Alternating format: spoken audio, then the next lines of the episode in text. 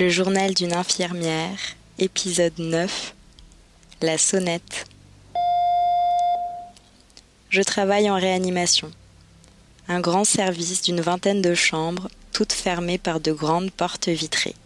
Certains de nos patients sont dans le coma. D'autres sont conscients. Pour ces derniers, il leur faut un moyen pour appeler le personnel soignant, la sonnette. Très utile, elle peut être aussi parfois agaçante. Certains patients n'hésitent pas à l'utiliser de manière intempestive, ce qui rend nos journées épuisantes. Les raisons de ces appels sont multiples. J'ai l'impression d'étouffer. Ma perfusion s'est déconnectée. J'ai soif. J'arrive pas à dormir. Mon oreiller est tombé par terre. Pardon. J'ai appuyé sur la sonnette sans faire exprès. Pour certains de nos patients conscients mais qui ne peuvent pas bouger les mains, nous avons mis à leur disposition une sonnette qui s'active en soufflant dedans. Elle se positionne devant la bouche et quand le patient veut nous appeler, il la mord et souffle.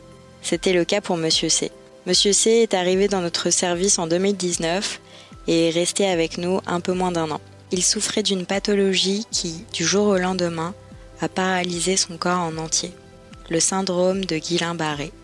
La rééducation est très longue. Le problème principal de cette pathologie est la paralysie du diaphragme, ce qui empêche le malade de respirer par lui-même. Il est donc dans un premier temps branché à un respirateur. Ça a été le cas pour ce patient pendant des mois entiers.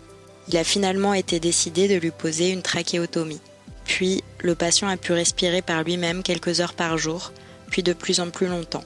Et le reste de son corps était toujours paralysé. Toute l'équipe connaissait bien Monsieur C. Je dirais même que nous le connaissions par cœur. C'était un homme courageux, croyant, avec un fort caractère. Tous les jours, c'était le même rituel. La toilette se déroulait tout le temps de la même manière. Nous savions où il avait mal, nous savions où positionner les coussins dans son lit pour le soulager, nous savions quelle chaîne de télévision mettre et à quelle heure, nous savions ce qu'il voulait dire quand il tournait les yeux vers la droite ou vers la gauche. Il était exigeant, il ne nous laissait pas partir de sa chambre avant que nous ayons compris tout ce qu'il voulait nous dire. Remettre ses épaules un peu plus sur la gauche, remonter très légèrement l'oreiller, baisser un peu la lumière. Si nous rentrions dans sa chambre, nous pouvions y rester des heures, mais nous ne faisions aucun soin technique. Ce n'était que du relationnel et du confort.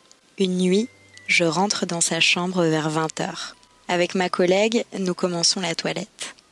L'ambiance est bonne, nous rigolons entre nous, Monsieur C rit à nos blagues.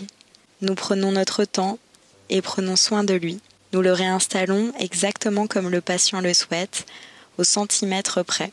Puis, nous lui allumons la télévision et mettons la chaîne qu'il souhaite et partons. Nous avions juste oublié un détail.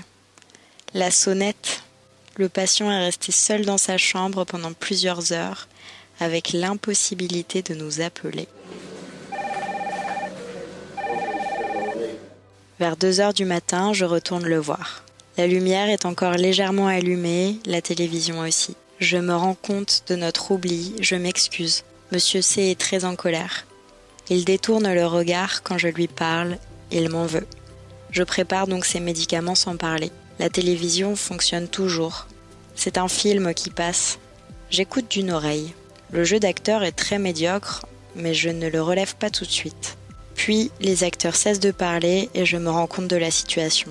Je me retourne vers l'écran et réalise que nous avions laissé le patient devant des films érotiques pendant plusieurs heures et il était incapable de nous appeler pour arrêter la télévision.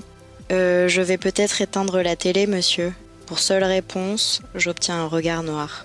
Je n'oublierai plus jamais de donner la sonnette à un de mes patients.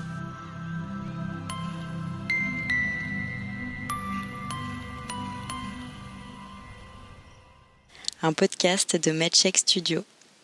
Si vous voulez nous soutenir, couvrez-nous d'étoiles sur iTunes et suivez-nous sur les réseaux sociaux at MedCheck Studio. À très bientôt pour un prochain épisode.